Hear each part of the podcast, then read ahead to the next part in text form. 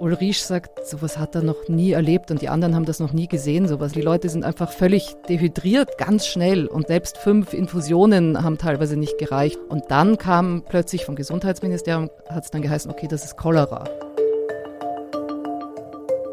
First week, I've seen a dead body in the street. People were afraid. So when someone died with cholera, family left this person around the street something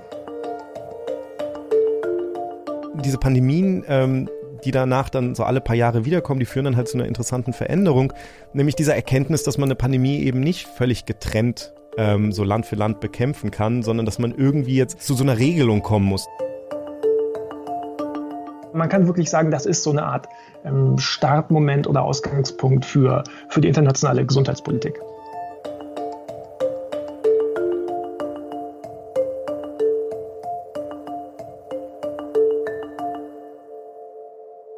Herzlich willkommen zu Pandemia, dem Podcast, den wir hier bei 4000 Hertz in Kooperation mit Riff Reporter produzieren.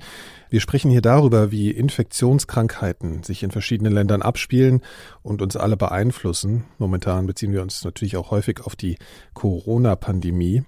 Was können wir also über die Welt, die Viren und über uns selbst lernen in dieser außergewöhnlichen Situation, die wir alle gerade erleben müssen? Ich bin Nikolaus Seemack und mit mir sind wie immer meine KollegInnen Laura Salm-Reiferscheid, Journalistin für Global Health Themen. Hallo Laura. Hallo. Und Kai Kupferschmidt, Molekularbiomediziner, Buchautor, Wissenschaftsjournalist, unter anderem für die Science. Hallo Kai. Hallo. Wir sprechen uns hier ja so circa alle zwei Wochen und zu Beginn erzählen wir uns ja immer mal, was so in letzter Zeit bei uns los war. Laura, was hast du denn zu erzählen? Ähm, ich habe heute einen sehr interessanten Artikel gelesen im Quartz Afrika und da ging es um die Seuchen in der Geschichte von Afrika. Und das beruht auf archäologischen Funden, die bis ins 11. Jahrhundert zurückgehen. Und da hat man eben gesehen, dass die, wenn Seuchen in Siedlungen kamen, dass sie diese Siedlungen einfach abgebrannt haben und wieder neu aufgebaut haben. Oder sie haben die Siedlung einfach ein paar Meter weiter wieder aufgebaut. wieder aufgebaut. Und dann ist es mir plötzlich gekommen, wie wir in Liberia waren während dem Ebola-Ausbruch. Da haben die genau das Gleiche gemacht. Da war ein Dorf extrem betroffen von Ebola. Mhm. Die haben einfach komplett, also sind Leute gestorben dort und alles, die haben einfach komplett das Dorf liegen und stehen lassen und haben 100 Meter weiter das Dorf neu aufgebaut. Aber reicht es denn, wenn man einfach die Gebäude abreißt? Also das, die, die Menschen sind doch infiziert. Also ich verstehe es jetzt nach nicht. Der, genau. Nach der Seuche war das. Also sozusagen, die waren halt dann alle entweder gestorben oder wieder gesund und dann haben sie einfach Angst gehabt, dass so. die Häuser noch anstecken oder die Hütten noch ansteckend sind. So. Mhm. Also ob das wahr ist oder nicht, weißt du, Kai. Aber das kommt dann auf die Krankheit ja. an, aber nee, also. Aber ja. ich fand das einfach interessant, dass es offensichtlich eben, weil wir uns gewundert haben in Liberia, warum machen die das tatsächlich? Oder aber es scheint eine Tradition zu sein. Einfach. Klingt für mich eher nach so einem, also eher ja nach was Psychologischem, oder? Dass man sagt, so eine Art ne, Neuanfang. Ja. Ganz interessant, weil wir natürlich die ganze Zeit darüber diskutieren, was nach der Pandemie kommt irgendwie und so dieser Gedanke ist ja vielleicht ein interessanter Gedanke im übertragenen Sinne, dass wir ja. sozusagen ja. die alte Welt nehmen und daneben eine neue, äh, eine neue uns aufbauen, ein neues Dorf, globales Ja, ein Neustadt hm. tatsächlich, hm. ja. Interessant. Speaking of Psychologie, was hat dich denn so beschäftigt, Kai? Ja, interessanterweise ähm, ist bei mir jetzt so eine Phase, wo irgendwie ich mehr zu tun habe plötzlich mit, ähm, mit Krankengeschichten.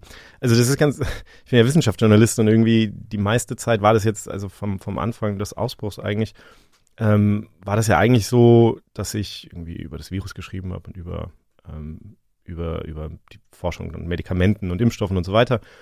Aber jetzt in den letzten Wochen ist es irgendwie vermehrt vorgekommen, dass ich einfach mit Forschern gesprochen habe und sich dann rausstellt, dass sie selbst betroffen waren, dass sie schwer krank waren. Das, letzte Woche hatte ich ein Interview mit einem französischen Forscher und da ging es darum, dass der ähm, eine europäische Studie quasi aufgelegt hat, um Medikamente zu testen und da war dann so eine Stelle, wo ich ihn so gefragt habe, da ging es irgendwie nicht vorwärts und dann meinte ich so, was in dieser Woche passiert irgendwie, so, mhm. warum hat sich das da verzögert?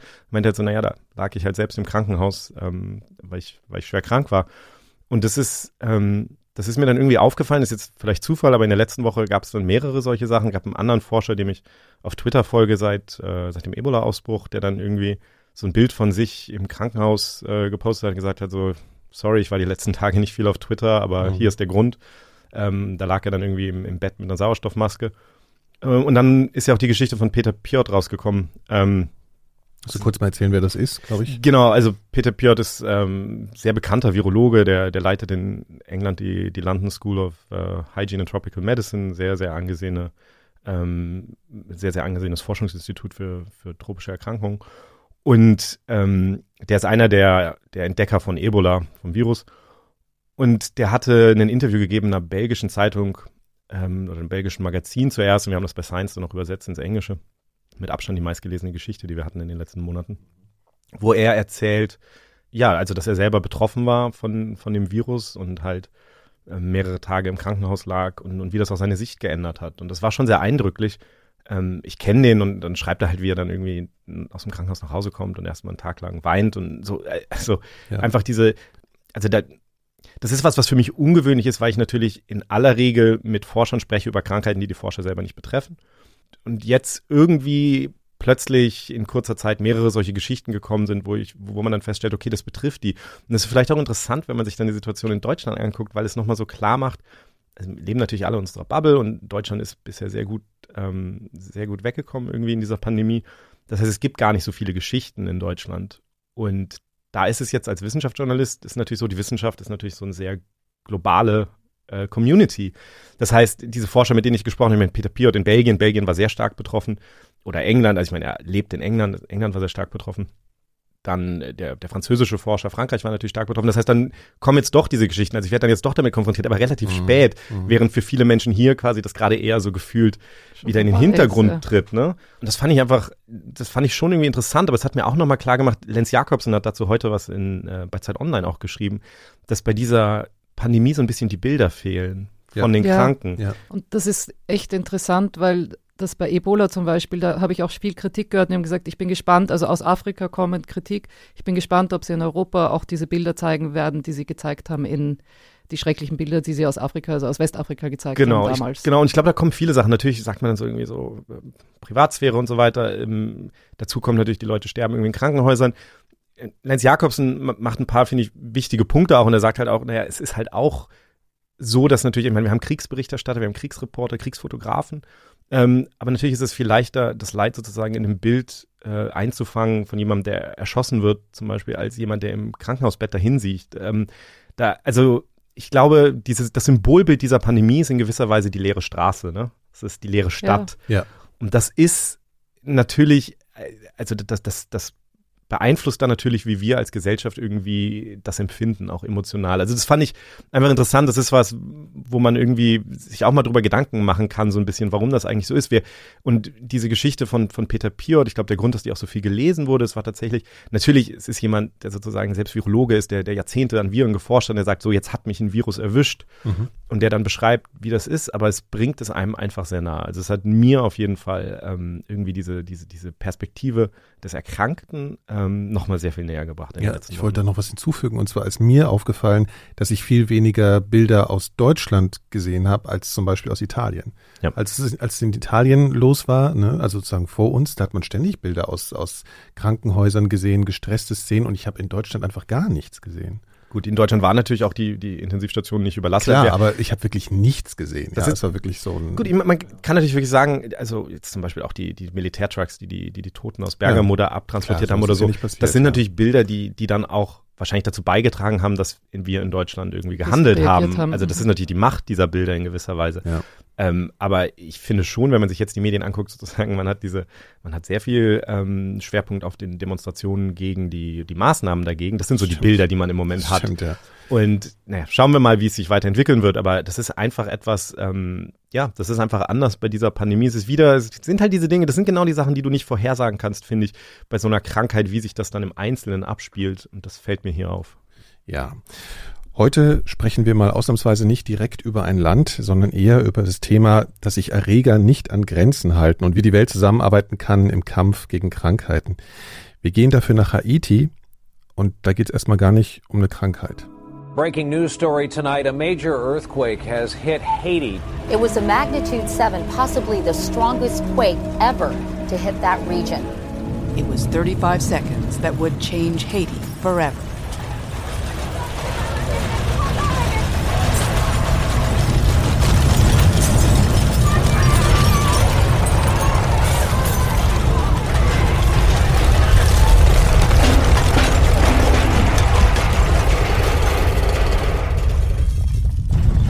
12. Januar 2010 hat ein Erdbeben der Stärke 7 Haiti erschüttert. Und es sind damals 100 bis 160.000 Menschen gestorben. Die Regierung in Haiti geht sogar davon aus, dass mehr als 300.000 gestorben sind. Und 1,5 Millionen Menschen waren obdachlos danach. Das beschäftigt das Land natürlich noch bis heute. Ich glaube, es ist ganz viel noch immer nicht aufgebaut. I live in the, in the west of the country. Yes, I lost my, my sister. Uh, I lost a lot of good friends as well. So it was a very sad situation and I wasn't north. Was das war gerade Ulrich Saint-Just und der war damals im Norden des Landes und hat seine Ausbildung zum Arzt dort fertig gemacht. Und seine Familie kam aber aus Leogang, was im Epizentrum oder ganz nah vom Epizentrum war. Mhm. Und das ist damals eben, erst hat er gar keine Informationen bekommen, zwei, drei Wochen lang, oder wie es seiner Familie ging. Und dann hat er später erfahren, dass seine Schwester eben gestorben war bei dem Ausbruch und auch viele Freunde. Und das Schlimme war aber, dass das Erdbeben wirklich nur ein Vorbote war für eben eine weitere Katastrophe. So we just received information that there is a new uh, type of diarrhea people cannot explain. People die very quickly after having this diarrhea. Mitte Oktober, also neun Monate nach dem Erdbeben, sind plötzlich Patienten in den Kliniken und Krankenhäusern aufgetaucht mit heftigem Durchfall und Erbrechen. Und Ulrich sagt, sowas hat er noch nie erlebt und die anderen haben das noch nie gesehen, sowas. Also es war wirklich, und es war so krass, weil die Leute sind einfach äh, völlig dehydriert, ganz schnell und die mussten aus selbst fünf Infusionen haben teilweise nicht gereicht. Das kam plötzlich gehäuft auf, ja. Und dann kam plötzlich vom Gesundheitsministerium, hat es dann geheißen, okay, das ist Cholera. We, we, we've never had cholera in the country. It was the first time. And the patient, you know, they rated very fast, very fast. We give him, you know, five uh, perfusions, but even after that, the patient was unstable. It was impossible to explain. Und das Krasse ist, die hatten einfach seit über 100 Jahren keine Cholera in Haiti. Und deswegen kannten die das auch. Er sagt, er kannte das nur aus seinen Unibüchern. Das Ganze waren extrem schlimme Erinnerungen für ihn. Also er hat mir eine Erinnerung beschrieben, die sich eingeprägt hat in sein Gedächtnis. First week, I've seen a dead body in the street. People were afraid. So when someone died with cholera, family left this person around the street, something. So I have seen something like that. So it was shock for me. And uh, in the beginning, there, there, there, was, there was a lot of stigmatization about this disease. Ja, hier sagt er, dass er in der ersten Woche des Ausbruchs hat ein, eine Leiche auf der Straße liegen sehen.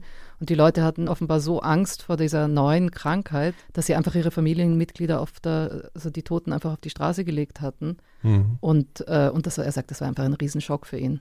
Also Cholera, das, den, das kennen ja viele, also kennt wahrscheinlich jeder diese, die Bezeichnung dieser Krankheit. Äh, Kai, wie gefährlich ist, also was ist das überhaupt für eine Krankheit und wie gefährlich ist die denn? Genau, also die Cholera ist eine, eine, eine, Krankheit, die durch ein Bakterium verursacht wird, äh, Vibrio cholerae. Und ähm, im Grunde genommen, was daran so gefährlich ist, ist, ähm, ist ein Gift, was das Bakterium produziert. Also das ist so ein großes Eiweiß oder ein Komplex aus Eiweißen. Und ähm, wenn das Bakterium im Darm ist, dann setzt sich das sozusagen an die Darmschleimhaut. Letztlich, ein, das ist ein Chloridkanal, also das ist so ein Kanal, über den der Austausch zwischen der Zelle und dem, dem Innenraum des Darms sozusagen passiert. Mhm. Und dieses Gift führt dazu, dass der geöffnet wird und dadurch gehen die ganzen Elektrolyte und so in den Darm und das zieht das Wasser nach sich im Grunde genommen. Das heißt, innerhalb wahnsinnig kurzer Zeit verliert der Mensch dadurch wahnsinnig viel Wasser. Ähm, und das ist ja das, was er auch beschreibt, dass, also gibt es auch jede Menge ähm, Beschreibungen zu, dass, dass Menschen wirklich manchmal innerhalb von Stunden ähm, nachdem sie die ersten Symptome haben, dann, dann sterben, ähm, weil sie dehydriert sind. Vielleicht ganz interessant, weil das auch wieder so ein bisschen, das wird ja jetzt bei Covid-19 manchmal so diskutiert, dass, weil wir ja wissen, es gibt Menschen, die asymptomatisch infiziert sind und so, und das wird manchmal so, so so getan, als wäre das jetzt überraschend, aber Cholera. Die, die keine Symptome haben, stecken trotzdem Leute an. Genau, und das ist bei ja. Cholera ganz genauso. Also das ist, das ist etwas, das weiß man auch schon sehr lange. Ähm, man geht davon aus, dass, dass so neun von zehn Menschen, die sich mit Cholera infizieren, ähm, keine Symptome haben. Die scheiden aber trotzdem das Bakterium aus und das kann dann trotzdem dazu führen, ähm, natürlich, dass die Krankheit sich weiter verbreitet. Das heißt, das ist, ähm, mhm, okay. das ist sozusagen ein, ein großes Problem dabei.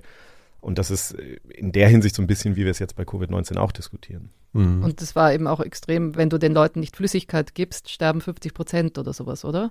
Also wenn es unbehandelt bleibt, sozusagen die starken Fälle. Genau, da gibt es dann unterschiedliche Zahlen zu. Ähm, die Frage ist immer so ein bisschen, also wie, wie, du einen Fall definierst, aber letztlich, du kannst wahnsinnig vielen Menschen schon helfen, indem du ihnen was Oral Rehydration Solution gibst, also eine, eine oral verabreichte ja. äh, letztlich Flüssigkeit mit Elektrolyten. Sowas wie wir auch bei einer Magen-Darm-Grippe bekommen eigentlich, Ja. oder? Also sowas sollte man ja auch trinken, wenn wir jetzt starken Durchfall haben oder so hier. Genau, das also kannst du, Vergleichbares. genau, einfach um das, Ja. genau, aber das Problem ist sozusagen, also zum einen ähm, übergeben die sich ja auch sehr viel, das heißt, Können das ist sich nicht so halten. leicht. Ja. Das heißt, bei den ganz starken Fällen musst du im Grunde genommen intravenös das geben. Mhm. Ähm, und das ist dann halt sowas, was nicht immer in allen, Klar. äh, an allen Orten der Welt verfügbar ist. Genau. Okay, und diese Krankheit, dieser Erreger breitet sich dann, also 2010 war das in Haiti aus. Ja, also es hat sich extrem schnell ausgebreitet und Ulrich hat dann gleich angefangen für Ärzte ohne Grenzen zu arbeiten, also diese Organisation für medizinische Nothilfe und hat für die in zwei verschiedenen Cholera-Kliniken dann gearbeitet. Die haben sehr schnell lauter äh, Kliniken aufgebaut, beziehungsweise die für Cholera-Patienten Ja. Äh, freigemacht. Und alles eben in dieser Post-Erdbeben-Situation, muss man sich mal vorstellen. Ne? Also nicht einfach eine normale Situation in Haiti, sondern im, in, unter dem Eindruck einer Riesenkatastrophe. Das war ein gigantisches Erdbeben. Da war alles kaputt, Alles mehr kaputt, oder weniger. ja. Ja, muss man vielleicht dazu sagen, dass die, die Cholera, also das Bakterium, verbreitet sich halt vor allen Dingen über verunreinigtes Trinkwasser. Naja. Ähm, es kann auch über Lebensmittel verbreitet werden, aber in erster Linie ist es tatsächlich ähm, verunreinigtes Trinkwasser. Und das ist natürlich in einer Situation, deswegen ist das ja, kennt jeder, glaube ich, so aus Berichten, wenn irgendwo eine Naturkatastrophe ist, dann heißt es Dann danach immer so, anschließend die die Leute ne? haben, ja. oder die, die Hilfsorganisationen sagen dann, dass Mhm. sie halt befürchten, dass, dass ähm, Cholera Ja. sich ausbreiten kann. Ja. Das liegt daran, dass natürlich in so einer Situation, wenn die Infrastruktur kaputt ist, es besonders schwer ist, wenn man dann den Erreger irgendwo hat, dafür zu sorgen, dass er sich nicht ausbreitet. Und dazu muss man ja sagen, dass auch schon vor dem ähm, Erdbeben war auch schon das Gesundheitssystem ziemlich am Boden und fast keiner hat dort äh, Zugang zu sauberem Trinkwasser, auch vorher schon nicht gehabt. Also oder sehr wenig Menschen. Also das muss, kommt natürlich auch dazu. Zurück zu Ulrich, ähm, der eben für Ärzte ohne Grenzen da in diesen Cholera-Kliniken gearbeitet hat. Der hat erzählt, es sind teilweise am Anfang sind jeden Tag da 200 Neupatienten dazugekommen und ähm, MSF hat auch immer weiter Zelte aufgebaut, um noch mehr Patienten aufzunehmen. Und bis heute begleitet das Land das, äh, Cholera und es sind bis heute 800.000 Menschen infiziert von der Krankheit und äh, 9.000 Leute gestorben. Normally in the in the cholera treatment center, there's a triage, and the triage, yeah, people come with uh, vomiting and diarrhea, and you can see sometimes they cannot they cannot control. They start vomiting, they start you know diarrhea, you know continuously, and after that we have to quickly put perfusion and to to uh, to admit this patient in the inpatient department very quickly.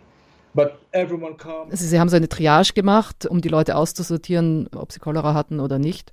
Und da sind die Leute einfach teilweise schon in der Triage, die hatten da Eimer, wo sie sich übergeben konnten in die Eimer und der sagt, er hat, er, er, ihm fehlen die Worte, das zu beschreiben, was er da gesehen hat, weil das so krass war. Und teilweise waren die Leute so schwach, dass sie in Betten oder auf, auf Baren reingetragen worden sind von der Familie.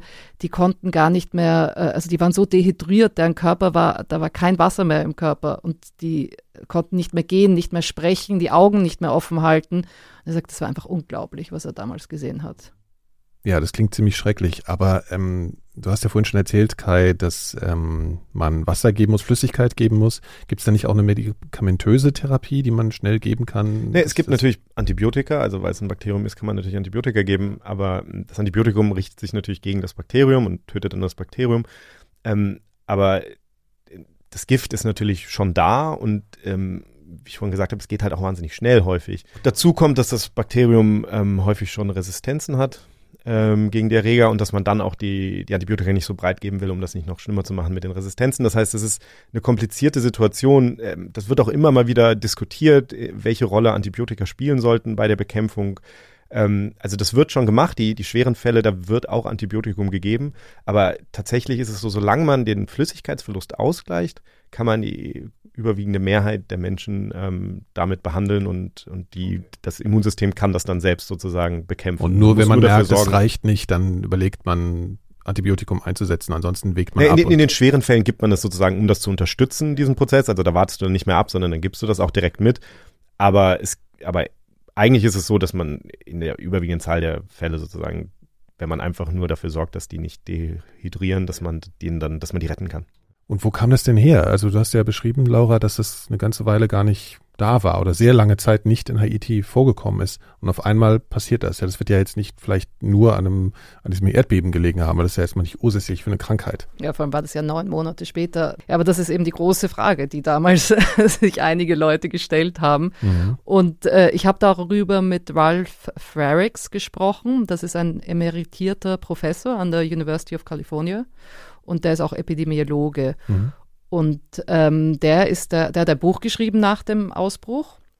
Und das heißt Deadly River. Und das ist äh, als Epidemiologe schaust du erstmal, wo kommt dieser Ausbruch her? Also das ist wie so Detektivarbeit. Also das, erstmal das sind die, die sich darum kümmern, um rauszufinden, wo es herkommt, die jetzt nicht mit der, mit der Bekämpfung gleich betraut sind, sondern die, das sind die Detektive, die rausfinden, jetzt, wo kommt das auf einmal her? Die genau diese Frage, die ich gerade gestellt habe, eigentlich. Also das ist eine der Fragen, die die beantworten. Ne? Also ja. Epidemiologen haben wir, sehen wir jetzt ja auch, es geht ja auch um die Frage, wie, wie verbreitet sich etwas und, okay. und, und, und die, die modellieren, also die Menschen, die jetzt so modellieren, wie so ein Ausbruch sich entwickelt, sind in der Regel auch Epidemiologen und so weiter. Aber klar, ich meine, die Frage nach dem Ursprung ist, ist häufig eine wichtige. Mhm. Genau, und das hat er sich auch gedacht und ähm, dann hat es ihn aber gewundert, dass das scheinbar niemanden interessiert hat. Also so die ganze WHO und äh, US-Seuchenschutzbehörden und sowas, die schien das nicht wirklich zu interessieren. I saw some very unusual comments by epidemiologists come up. And they seemed to put off this whole thing about how it got there. They said, oh, you know, we've got uh, big problems here and we've got this big uh, epidemic, and, and, and, they're busy describing the epidemic that was starting up in uh, Haiti. And then the uh, people from CDC, they in turn even said, that uh, oh my God, we're uh, too busy now. We're uh, you know treating people and uh, dealing with cases and all these uh, uh, problems that have occurred and so forth and on. We don't have time to find out you know how this got started, and in fact, we may never know how it got started. So when an epidemiologist issues a statement to the newspaper that here it is, and we got cholera coming to Haiti, and we have no idea on how it got there, and we may never know. It's the oddest statement. Klingt ja ganz amüsiert, der Gute. Da hat ihn eben stutzig gemacht, dass sowohl WHO und US-Seuchenschutzbehörden gesagt haben, sie haben keine Zeit, sie müssen sich um die Eindämmung des Ausbruchs und die, um die Patienten kümmern. Sie haben keine Zeit, sich auf die Suche nach dem Ursprung zu machen. Mhm. Und sie haben sogar gesagt, vielleicht werden wir nie rausfinden, wo das herkam, ja. Also sozusagen schon aufgegeben. Also es war alles so ein bisschen. Ja, so ein bisschen bizarr, weil er fand das alles ein bisschen merkwürdig. Ja. Und ähm, wer es auch noch merkwürdig fand, war der Epidemiologe Renaud Pierroux. Der ist ein Franzose, der wurde nach Haiti geschickt von Frankreich und auch auf Geheiß von der Regierung in Haiti, um diesen Ausbruch zu untersuchen. Und Frericks schreibt sehr viel in seinem Buch über diese Arbeit vom Pierrot in Haiti. Und der hat sich eben auch extrem gewundert. Also das war jetzt nicht nur Herr Frericks, so wird er, glaube ich, ausgesprochen, ähm, der sich da gewundert hat, sondern es waren mehrere Epidemiologen, denen dieses Verhalten von den Behörden ziemlich merkwürdig vorkam. Mhm, genau. Mhm. Und äh, der äh, Pierrot ist eben nach Haiti gereist und ist durchs ganze Land gefahren oder beziehungsweise durch die betroffenen Zonen, also dort, wo die Cholerafälle aufge ja. ähm, aufgekommen sind und hat alles halt so untersucht. Wirklich wie so ein Disease Detective, hat der, der mhm. Frericks immer gesagt. Also wirklich wie so ein, ein, ein Krankheitsdetektiv. Ein ja. Ermittler. Genau, ja. so ein Ermittler. Ja. Und äh, ähm, Pierrot ist dann verschiedenen Hypothesen nachgegangen, ist dann auch, wie er dort war, über Presseberichte gestolpert. Ähm, ein Bericht über ein Camp von nepalesischen UN-Friedenstruppen. Wegen politischen Unruhen gab es seit 2004 ähm, Blauhelme in Haiti. Ja, das kennt man ja. Haiti war ein sehr unruhiges Land, ne, lange Zeit. Genau, also in diesem mhm. nepalesischen UN-Camp, ähm, da herrschten anscheinend laut diesen Presseberichten extrem unhygienische Zustände. Teilweise ist das Abwasser in den Fluss gelaufen. Mhm. Und dazu muss man sagen, dieser Fluss war ein Seitenarm von dem großen Artibonite-Fluss. Und entlang dieses Flusses sind diese Cholerafälle aufgetreten. Ja, das klingt ja also, verdächtig. Genau, das klingt schon mal verdächtig. Die Leute haben halt auch aus diesem Fluss getrunken. Also es war eine, eine, eine Trinkwasserquelle und teilweise sind damit auch die Felder bewässert worden. Und dazu muss man auch sagen, das ist etwas, was erst später rauskam. Die nepalesischen Truppen sind erst kurz vorher aus Nepal eingeflogen nach Haiti.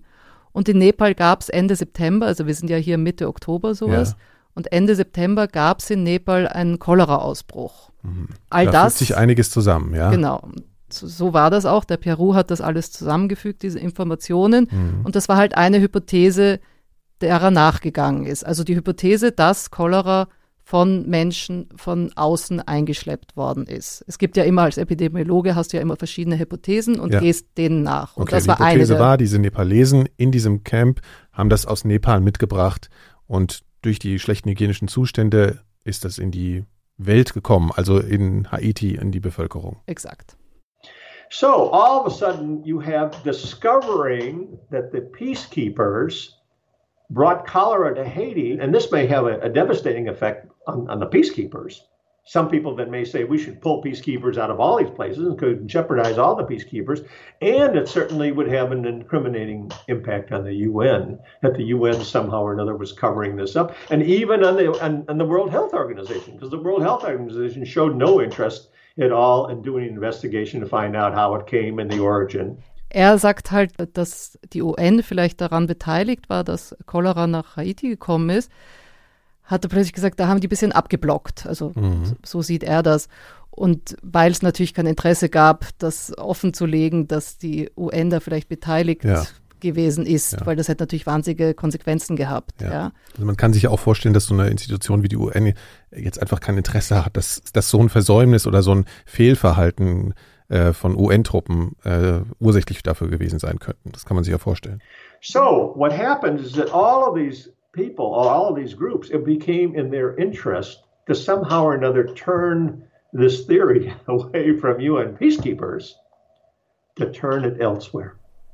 Also er sagt, es war im Interesse von der UN und den anderen Or Organisationen, auf eine andere Theorie hinzulenken. Und ja. es gab auch genug andere Theorien und Hypothesen.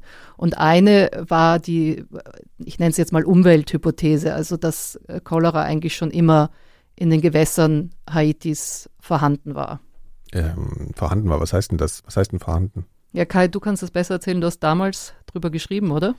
Ja, das ist so, ein, äh, so, so, eine Diskussion, die es in dem Feld schon sehr, sehr lange gibt. Muss man vielleicht äh, einmal kurz dazu erklären. Also es gibt für von Vibrio cholerae, von diesem Bakterium, gibt es ganz, ganz viele verschiedene Formen. Mhm. Und es gibt eigentlich nur ganz wenige, die wirklich ähm, die Cholera auslösen beim Mensch. Und das liegt daran, dass, ich habe vorhin gesagt, das ist ein Gift, was in erster Linie dafür ja. verantwortlich ist. Und dieses Gift, das normale Bakterium hat eigentlich nicht das Gen für dieses Gift, sondern das ist ein sogenannter Phage, also ein Virus, das Bakterium infiziert. Übrigens ein guter Grund, warum wir heute ähm, auch über die Cholera reden können, obwohl wir eigentlich über Viren eher reden. Aber da ist sozusagen, also da spielt schon auch wieder ein Virus eine Rolle, nur in diesem Fall halt nicht ein Virus, das den Menschen infiziert, sondern ein Virus, was das Cholera-Bakterium infiziert. Oh, ja, ja. Und die Bakterien Cholera werden auch von Viren befallen. So ist es, so ist es. Oh Mann. Mhm. Und diese Cholera-Bakterien, die sozusagen von diesem Virus infiziert sind, die haben dann über das Virus bekommen die dieses Gen für das Gift. Und jetzt war ein Gedanke, den es schon lange gab, war, dass diese Bakterien, also man weiß, dass, dass diese harmlosen Cholera-Bakterien sozusagen schon, dass es die weit, dass die weit verbreitet sind, die gibt es auch, ähm, auch in den Gewässern in Haiti. Und jetzt war ein Gedanke, dass diese harmlosen Bakterien sozusagen durch bestimmte Umwelteinflüsse oder so sich dann plötzlich verändern können, dass sie sozusagen plötzlich zu den gefährlichen Bakterien werden, also dass, dass Umwelteinflüsse dazu führen, dass sie von diesen Viren zum Beispiel infiziert werden. Man hatte ja nun das Erdbeben gehabt und dann gab es noch klimatische Veränderungen, die immer wieder angeführt wurden. Und da gab es eine Forscherin in den USA, eine sehr angesehene Forscherin, Rita Colwell, und die hat diese Theorie schon sehr, sehr lange vertreten. Und das war jetzt in dieser Situation in Haiti, wurde das dann sozusagen so eine riesige Diskussion, weil es auf der einen Seite so naheliegend schien, dass jetzt die UN-Blauhelme ja, aus Nepal das sagen eingetragen ja. haben, genau. Mhm. Aber auf der anderen Seite war das so ein bisschen, also Cholera galt damals äh, in gewisser Weise immer noch so als so ein Paradigma der, der Erkrankung, die auf Umwelteinflüsse eingeht. Also dieser Gedanke, diese Bakterien sind überall und dann passiert irgendetwas, das Klima verändert sich mhm. und jetzt werden die gefährlicher. Und deswegen gab es dann unter also, diesen Forschern... Ich will da nochmal ja. kurz, ganz kurz ja. dazwischen gehen, weil ich das nicht ganz verstehe. Also die mutieren dann durch irgendwelche Umwelteinflüsse. Das ist so... Ja, ja genau. Also das, ich, du hörst es vielleicht auch schon, ich finde das jetzt persönlich auch noch nicht so, so richtig überzeugend, mhm. aber das war halt einfach eine Theorie, die damals vertreten wurde. Und, und natürlich wissen wir auch, dass Umwelteinflüsse großen Einfluss haben können auf, auf Krankheitserreger. Es ist halt einfach so, in, in dieser Situation, es ist in der Naturwissenschaft ja sehr häufig so, du hast halt einfach Leute, die auch so ihre Lieblingstheorie haben und in dieser Situation steht einfach sehr viel dafür zu sprechen, dass dieser Erreger eingetragen wurde. Ja. Aber es gab halt Forscher, die ihre gesamte Karriere auch darauf aufgebaut haben, zu sagen, diese, diese Umwelteinflüsse sind entscheidend. Um das Bakterium so zu aktivieren oder so zu verändern, dass es den Menschen befallen kann. Genau. Also einfach zu sagen, da wird sozusagen irgendwie ein Gleichgewicht durcheinander gebracht. Da mhm. sind, es kann, wie gesagt, eine Naturkatastrophe sein. Ähm, und dadurch kommen dann einfach bestimmte Prozesse in Gang, die letztlich dazu führen, dass jetzt diese okay. gefährlichen Erreger plötzlich Menschen infizieren. Und, und das war, in, in dieser Situation gab es dann einfach diese Diskussion darüber. Ja. Und klar, das kam dann manchen auch in der Situation sehr recht, dass es eine alternative Erklärung gab. So, jetzt gab es also diese zwei Hauptthesen, die sich einander gegenüberstanden. Also das eine, dass es eingetragen wurde von außerhalb mit diesen UN-Schutztruppen. Ja und die andere diese Umwelthypothese. Mhm. Und es wurde dann auch ein unabhängiges Gremium von Wissenschaftlern von der UN beauftragt, diese ganze Sache zu untersuchen. Die kamen dazu, dass es, äh, also es gab mehrere äh, Ursachen, wo das herkommen könnte. Man kann nicht eindeutig sagen, es kam von da oder von da. Mhm. Und diese beiden Lager aber haben sich gegenseitig, also es ist immer wieder hochgeschaukelt, also es gab Papers, Studien, die Journalisten haben darüber berichtet. Also es war wirklich so recht lang ein Hin und Her.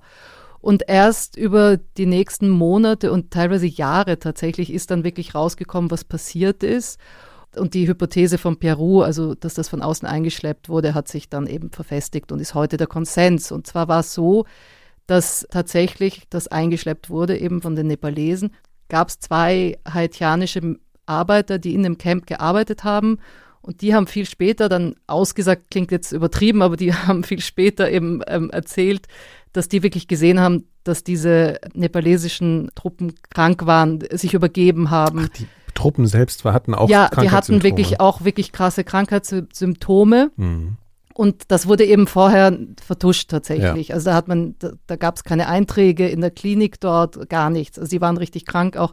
Und einer von diesen haitianischen Arbeitern im Camp hat mit denen Essen geteilt, ist selber auch krank geworden. Mhm. Und angeblich, das kam auch erst viel später raus, wurde der Laster, der das Abwasser aus diesen Seuchegruben dort vom Camp äh, wegtransportieren sollte, dort, wo er es hintransportiert hat, diese, diese Tanks waren voll und dann hat er das einfach in den, die ganze mhm. Abwasser in den Fluss geschüttet. Ja. Und es wurden eben auch Rohre entfernt, die direkt das äh, Wasser vom Camp in den Fluss geführt haben. Also die wurden entfernt, sobald klar wurde, da ist ein Ausbruch, um das, um das ja. zu vertuschen. Ja. Jetzt ist das wirklich tatsächlich, glaube ich, der Konsens, also dass man sagt, das ist so nach Haiti gekommen, Cholera. Mhm.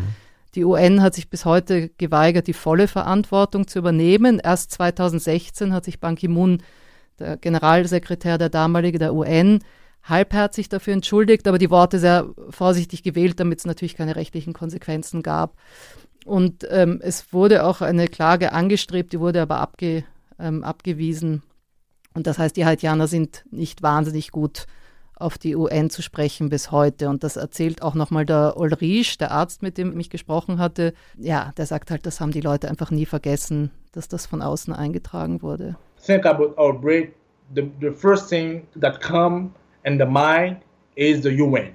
because they say that we have had the, the earthquake, it's a natural disaster, it's okay, but the cholera outbreak, okay, there is a there is a responsible for that, and the responsible was the UN. Er sagt, Erdbeben ist immer, also das ist ein Tag der kollektiven Trauer in Haiti natürlich und das hat auch viel mehr Menschen getroffen als die Cholera jetzt. Aber er sagt, bei der Cholera gab es halt einen eindeutigen Schuldigen für die Haitianer. Und mhm. das war eben die UN. Und das emotionalisiert halt. Ne? Ich, ich finde das halt total interessant. Müssen wir irgendwann mal eine eigene Folge drüber machen, so über Schuld und Infektionskrankheiten. Aber es ist natürlich, ähm, also ich, ich kann das total nachvollziehen, das ist ja auch was, was wir jetzt sehen. Menschen, also viele Menschen haben halt gerne einen Schuldigen, ja, egal was passiert. Einfacher. Wir sagen jetzt, okay, das war ein Erdbeben, da gibt's dann halt keinen Schuldigen und bei der Krankheit schon, aber natürlich muss man nur ein bisschen zurückgehen oder an andere Orte der Welt und dann sagen die Leute, ja, wir können auch sagen, wer jetzt schuld ist an dem Erdbeben. Das ist, weil hier gerade die Homo-Ehe zugelassen wurde oder was weiß ich. Also das gibt's ja, also sozusagen dieser, dieser, dieses Bedürfnis, Schuldige zu finden, das, das gibt's so, ja, das, das gibt's ja, ja überall. Okay. Und, mhm. ähm, und es ist halt ich glaube, man muss sich da wirklich sehr, sehr genau vorsichtig irgendwie da überlegen, inwiefern man in, in so einem Zusammenhang überhaupt über Schuld spricht. Also, aber ist es nicht, Entschuldigung, ich ja. unterbreche, aber es ist in dem Fall nicht gar nicht so der Punkt, dass, dass äh, die UN-Truppen jetzt schuldig sind, sondern wie mit der damit umgegangen wurde. Weil das ist, finde ich, das Empörende an der an dem Punkt. Ne? Also natürlich, aber vielleicht wäre, wenn da offen kommuniziert worden wäre und gesagt haben, tut uns leid, wir entschuldigen uns, wir haben hier einen Fehler gemacht, dann wäre die Reaktion oder die Sicht der Haitianer vielleicht auch anders gewesen. Das wäre jetzt eine Vermutung. Ich, ich weiß man. es nicht, aber ich meine, natürlich muss man an der Stelle sagen, solange sozusagen, also die Tatsache ist, dass Menschen bei Infektionskrankheiten häufig noch in diesem Schema Schuld denken. Wir sehen es jetzt auch gerade wieder mit Trump und mhm, China genau. und so. Mhm. Ähm, und so, solange du das tust, das ist gerade das Problem daran, ähm, schaffst du eine Atmosphäre, in der es einen, einen, einen Anlass wird. gibt, ja, ja, einen Anlass gibt ja. für Menschen halt nicht offen darüber zu kommunizieren. Genau. Also in gewisser Weise, du kannst jetzt natürlich immer sagen, die hätten halt einfach nur offen darüber kommunizieren sollen, dann wäre es okay gewesen. Ähm, mal abgesehen davon, dass in solchen Situationen dann ja auch noch Scham und Stigma eine Rolle Wollte spielen. Bei also den, bei den Individuen ist es ja einfach so, dass natürlich jeder, der krank ist, auch das gerne verheimlicht, einfach aus Scham und so weiter. Ne? Also da gibt es verschiedene, es gibt ja einmal das Verhalten dieser Institution, der UN, wo man, wo man empört sein kann, dass da die, die Informationspolitik so schleppend war oder eben auch vertuscht wurde. Und dann gibt es aber auch die einzelnen Soldaten, die da krank waren und so weiter. Das sind ja mehrere ja, und, Parteien. Und wie ne? dann im Einzelnen, also ob wer da was wusste oder so, ist ja auch nochmal eine komplizierte Eben. Frage. Aber ich meine einfach nur so dieses, also es ist in der Situation jetzt relativ eindeutig, dass man mal sagen kann, okay, das kam hierher, aber natürlich gilt das für fast jede Krankheit in fast jedem Land, dass die irgendwann irgendwo ja, hergekommen ja, ist und klar. meistens halt durch einen Menschen getragen wurde. Ähm, also man kann ja auch nicht ständig in dem Bewusstsein dafür leben, dass man jetzt gerade eine Krankheit weitergeben könnte durch sein Verhalten. Nein, ne? aber ich also meine, es ist, ist natürlich. Ja, aber sollte, also man sollte die Möglichkeit haben, das ungesühnt sozusagen oder ohne Schuld, ohne die Schuldfrage Klar, zu machen. Das schon, also, ja, ja. Also ich finde es halt immer schwierig, weil man das dann jetzt so tut. Also da sind natürlich unterschiedliche Krankheiten auch unterschiedlich. Ich meine, wir haben bei HIV lange die Diskussion gehabt über den sogenannten Patient Null. Das war dann also, auch eine sehr lange Geschichte, aber im Grunde genommen, es gab diesen kanadischen Flugbegleiter, dem dann vorgeworfen wurde, er hätte sozusagen letztlich diese, diese, diese ähm, Pandemie so weit verbreitet und so. Das stimmt natürlich überhaupt nicht. also, wie wir ja schon mal besprochen länger, haben, die gab es ja. Jahrzehnte vorher schon, aber ähm, natürlich werden häufig einzelne Personen dann so hervorgehoben und dann wird sozusagen, weil die sozusagen an einer bestimmten Stelle etwas getan haben, aber natürlich ist das immer eine Kette von verschiedenen Sachen. Und ich meine, bei der Malaria ist es halt viel schwerer, weil da halt eine Mücke jemanden sticht und dann rüberfliegt und jemand anders infiziert. Mhm, ist halt die Mücke schuld. Genau. Trotzdem ist es natürlich so, dass jeder Mensch sozusagen die Krankheit letztlich von einem anderen Menschen bekommt. Ja. Also das ist einfach das, was Infektionskrankheiten halt schwieriger macht, was, mhm. was sozusagen auch den Umgang, was es wahnsinnig wichtig macht, im Umgang damit halt sehr vorsichtig zu sein. Und, und das ist sowas, das finde ich halt sehr spannend, einfach die Frage, wie man damit am besten umgeht. Und man sieht hier halt einfach, es, es gibt Leuten sozusagen auf einem gewissen Level haben wir dieses Bedürfnis, glaube ich, irgendwie auf jemanden zeigen zu können und zu sagen können, da kam es her, die sind schuld. Und ich finde, das sieht man in dieser jetzigen Pandemie einfach wahnsinnig deutlich. Und ähm, ich finde, der Preis, den wir dafür zahlen, ist halt einfach, ähm, dass es sozusagen dem entgegenwirkt, jetzt wirklich gemeinsam auch ja. einfach genau. zu bekämpfen. Wir wollen ja eben nicht, dass die Welt auseinanderdriftet, sondern dass sie zusammenfindet. Kai, dein Stichwort sozusagen. Genau, ähm, ja, ist natürlich kein Zufall, dass wir über den Cholera-Ausbruch in Haiti reden heute, ähm, weil, also wir wollen ja eigentlich darüber sprechen, wie, wie sozusagen ähm, die Welt zusammenarbeitet beim Kampf gegen Infektionskrankheiten und auch da spielt die Cholera halt eine große Rolle. Also, also der Ursprung dieser Idee, dass man Infektionskrankheiten gemeinsam bekämpft, liegt gewissermaßen bei der Cholera. Ähm, ich habe darüber mit dem Historiker Thomas Zimmer gesprochen. Der sitzt an der Uni Freiburg und der hat sich halt genau mit den Ursprüngen letztlich der Weltgesundheitsorganisation und dieser, dieser Zusammenarbeit beschäftigt ähm, in seiner Doktorarbeit. Und man muss vielleicht erstmal klar machen, dass die Cholera im 19. Jahrhundert in Europa einfach ein riesiges Thema war. Die Cholera ist tatsächlich die Krankheit, die im 19. Jahrhundert so den die Vorstellung von Gesundheitsgefahren dominiert in Europa. Das ist eine neue Entwicklung. Vorher im 18. Jahrhundert noch waren es auf jeden Fall die Pocken, ähm, ähm, aber im 19. Jahrhundert gibt es zum ersten Mal Cholera-Pandemien. Die Cholera ist ja seit tausenden Jahren wahrscheinlich, ähm, kommt sie sozusagen vor, vor allem in Ostasien und Südasien, aber im frühen 19. Jahrhundert ähm, breitet sie sich erstmals von dort weltweit aus und sie erreicht Europa ähm, zum ersten Mal in den frühen 1830er Jahren und ab dem Moment eigentlich sozusagen alle paar Jahre oder mindestens alle äh, einmal pro Jahrzehnt oder so und ähm, gilt als die gefährlichste, die, die gefährlichste Bedrohung, auf die man reagieren muss.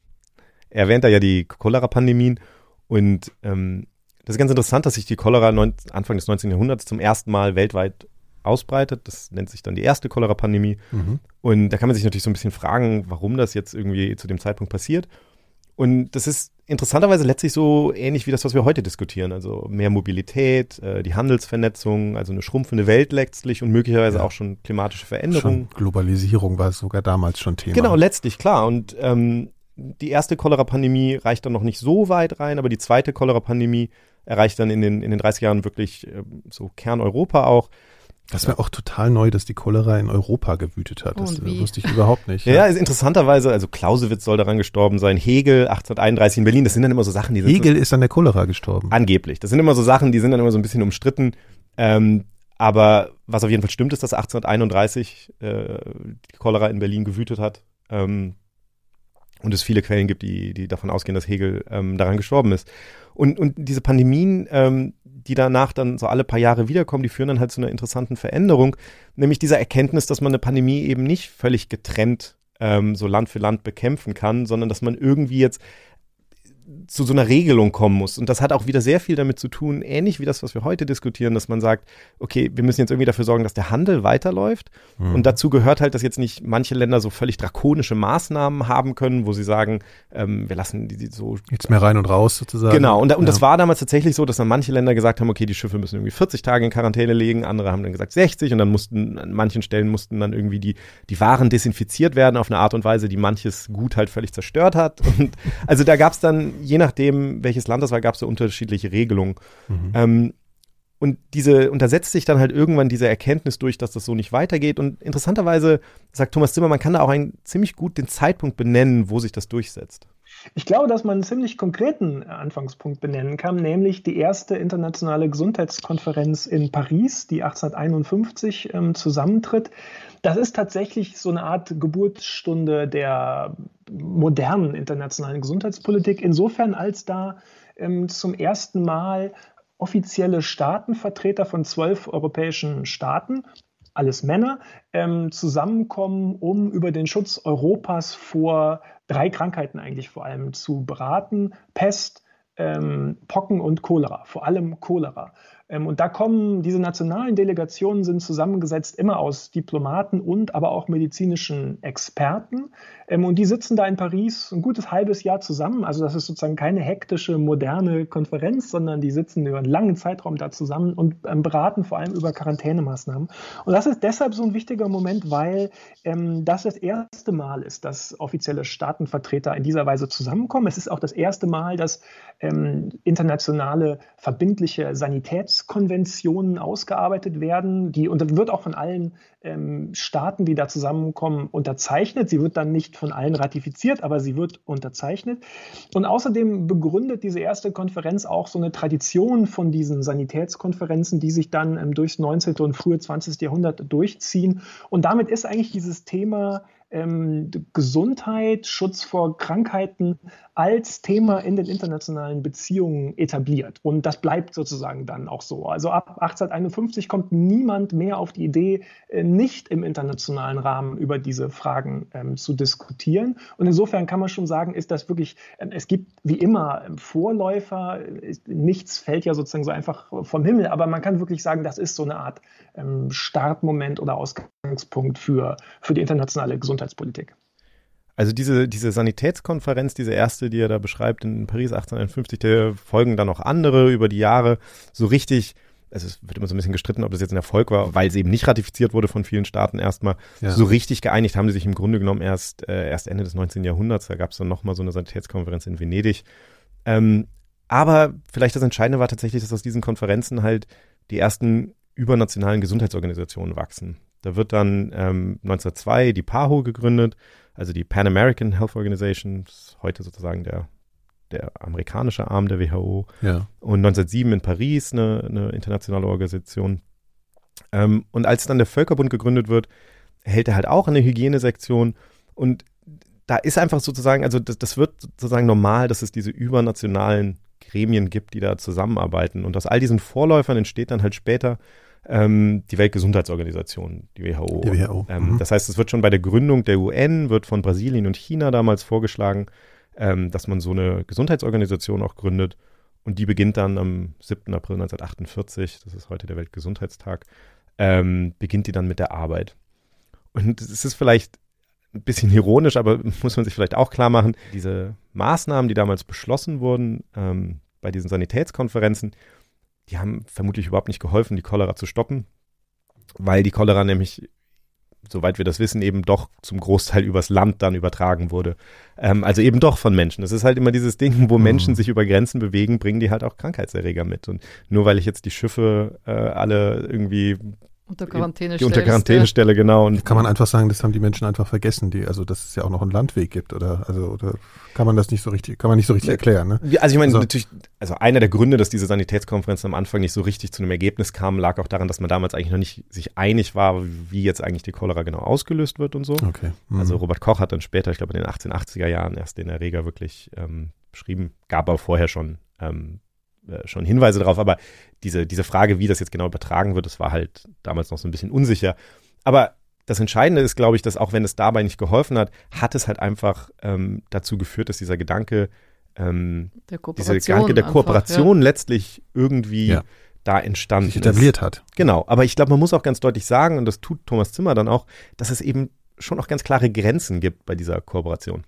Ich glaube, man muss sich klar machen, dass dieser, dieser Grundeinsicht, diese Ausgangseinsicht, dass sich Krankheitserreger, Krankheiten nicht an nationale Grenzen halten und dass wir deshalb irgendwie grenzüberschreitend zusammenarbeiten müssen, dass das mitnichten einhergeht mit einer internationalen Zusammenarbeit im, im Geiste von übernationaler Solidarität, sondern das Auffällige an diesem, am 19. Jahrhundert ist ja zum Beispiel, dass ähm, aus der Einsicht, dass sich Krankheiten nicht an nationale Grenzen halten und dass man deshalb zusammenarbeiten muss, zwar internationale äh, Kooperation entsteht, also internationale Zusammenarbeit im Sinne von, wir setzen uns zusammen und diskutieren über Quarantänemaßnahmen.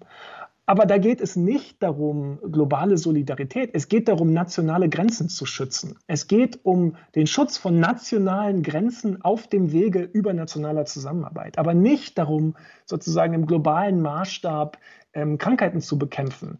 Insofern, glaube ich, ist, folgt aus dieser Grundeinsicht, Krankheiten halten sich an nationale Grenzen, noch überhaupt nicht zwangsläufig ähm, über nationale Solidarität. Und das sieht man jetzt ja bei, bei der Corona-Pandemie eben auch wieder, ja, dass es eigentlich die, die Antworten der allermeisten Staaten ähm, sehr national gedacht und dimensioniert waren und teilweise auch, auch immer noch sind.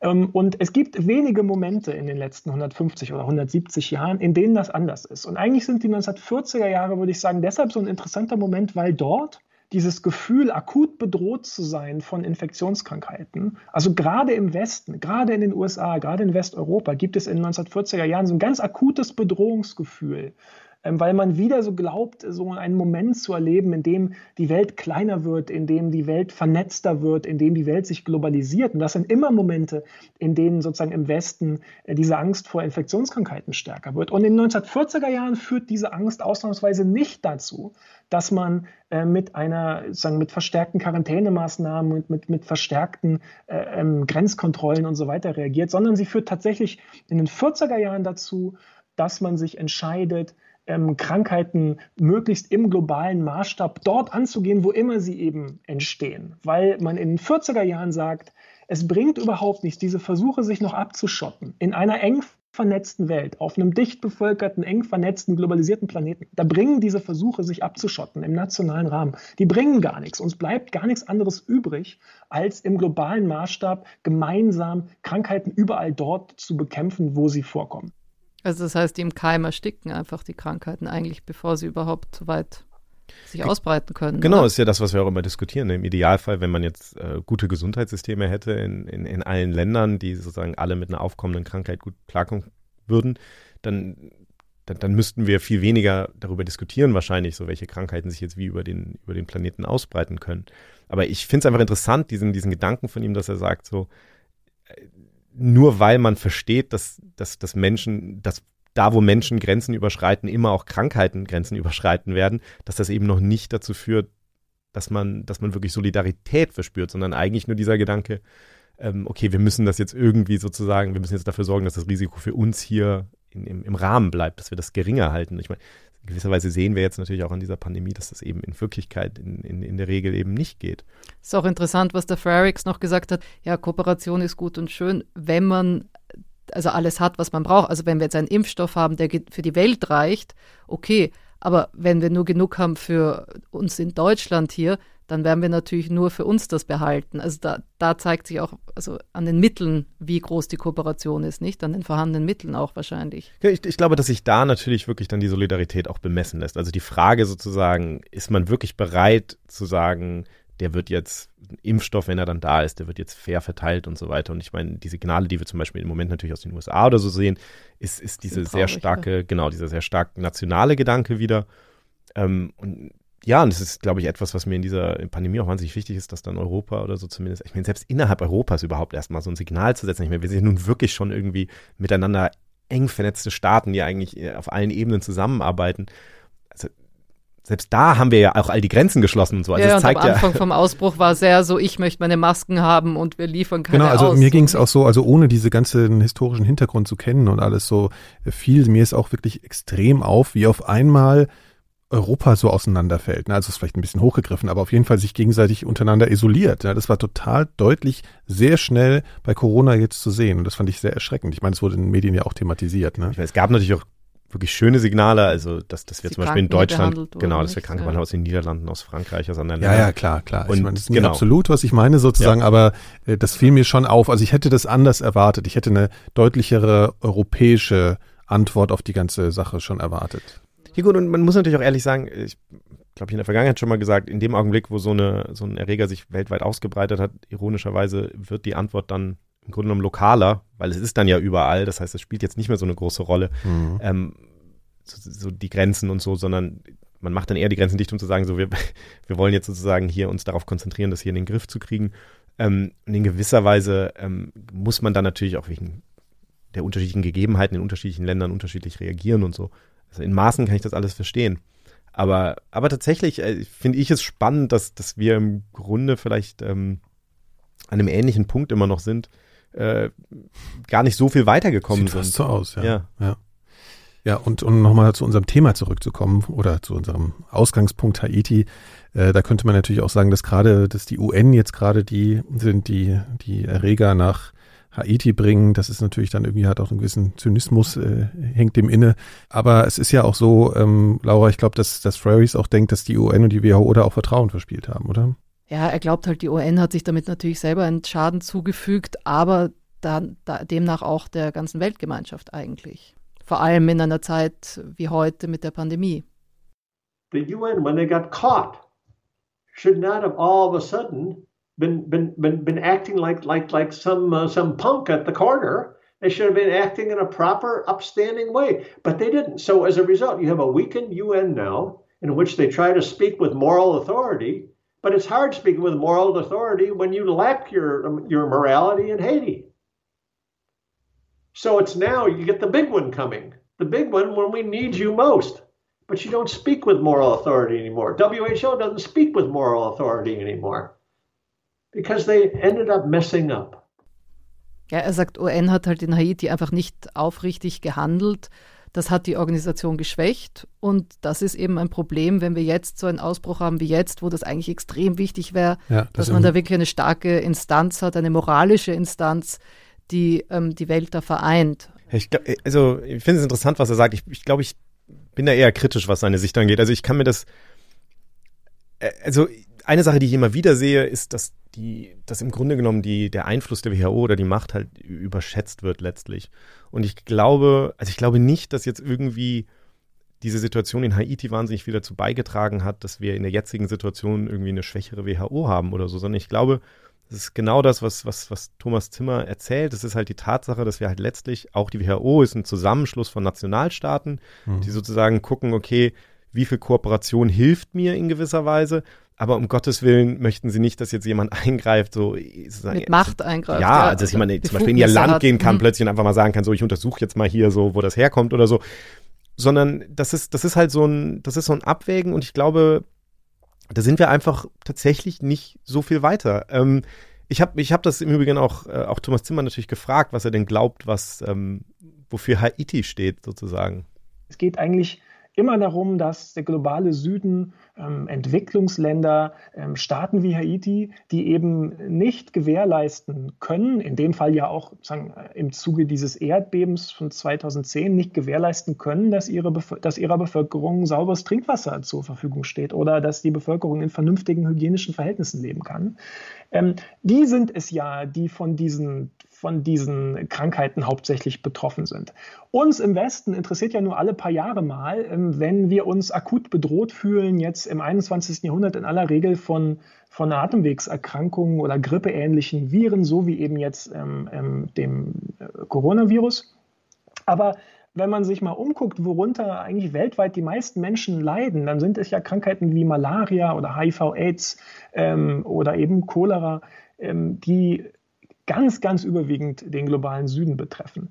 Ähm, und insofern stehen hier eigentlich, äh, steht so etwas wie Haiti für mich ähm, vor allem sinn, sinnbildlich für ein Versagen der internationalen Gemeinschaft, ähm, da tatsächlich international sozusagen solidarisch, also im Sinne einer oder im Geist einer globalen Solidarität, diese, diese Gesundheitsbedrohung anzugehen, die man ja relativ leicht, also jedenfalls im Falle der Cholera, angehen könnte. Es ist ja tatsächlich so, dass sich die Cholera eigentlich nicht von Mensch zu Mensch, sondern wirklich nur über verunreinigtes Trinkwasser ausbreitet. Also insofern, wenn Menschen Zugang zu sauberem Trinkwasser haben, dann gibt es in der Regel kein Problem mit Cholera. Ähm, und dass die internationale Gemeinschaft ähm, dann trotzdem so etwas zulässt wie Haiti oder Jemen, ist, ist ein, ähm, würde ich sagen, ein, ein großes Versagen.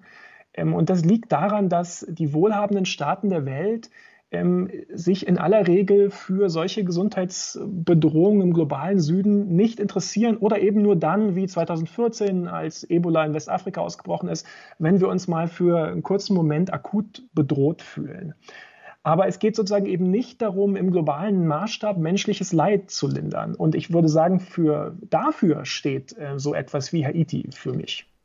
Ich glaube, das ist auch für mich so ein bisschen das Fazit daraus, muss ich sagen. Also, dass, dass jetzt ausgerechnet ein UN-Blauhelm-Soldat die Cholera nach Haiti eingeschleppt hat, das kann man jetzt besonders ja. tragisch finden. Aber im Grunde genommen steht es natürlich auch nur symbolisch dafür, dass wir, dass wir einfach akzeptieren müssen, dass es in der globalisierten Welt eben immer dazu kommen wird, dass Infektionskrankheiten sich über Ländergrenzen ausbreiten.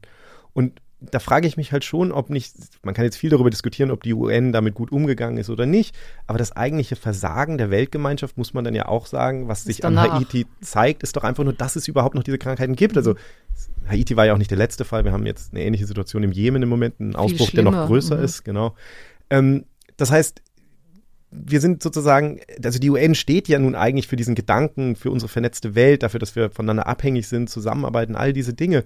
Und ich glaube, in gewisser Weise müssen wir dann einfach weiterdenken, als wir es im Moment tun. Also wenn wir wollen, dass unsere, dass unser Erfahrungshorizont, dass unser Leben, unsere Reisebewegung etc. nicht an den, an den Ländergrenzen enden, dann, dann darf eben auch unsere Solidarität, unsere Empathie nicht an den Ländergrenzen enden, glaube ich. Und das ist, das ist so für mich das, was ich, glaube ich, daraus gezogen habe. Ja, äh, ein Plädoyer für mehr Empathie und Solidarität, ein besseres Schlusswort kann man sich ja eigentlich gar nicht ausdenken. Danke dafür, Kai. Ähm, ich bedanke mich bei euch beiden. Ja, warte mal äh, kurz. Also wir wollen ja eigentlich immer mit einem Song enden, wenn wir einen so. finden. Mhm, mhm. Genau. Ja. Und ich habe einen gefunden aus Haiti von Jean-Jean Roosevelt. Und ah. das ist wieder ein Corona-Song, um aufzuklären. Okay, aber vorher möchte ich noch kurz sagen, dass äh, ihr, liebe Hörerinnen und Hörer, uns unterstützen könnt. Geht doch mal auf club.4000herz.de und überlegt, ob ihr unsere Arbeit hier nicht mit einem kleinen Beitrag unterstützen möchtet. Das würde uns sehr freuen. club.4000herz.de, Club mit K. Außerdem wie immer mein Hinweis auf die Möglichkeit, uns bei Apple Podcasts Sternchen und Rezensionen zu hinterlassen. Das dauert nur ganz kurz und hilft uns sehr dabei, auch von anderen interessierten HörerInnen gefunden zu werden. Und zum Schluss noch der Hinweis, dass diese Podcast-Folge mit Mitteln des WPK Recherchefonds gefördert wurde. Vielen Dank also auch dafür. Und jetzt? Um, ähm, und Song ab.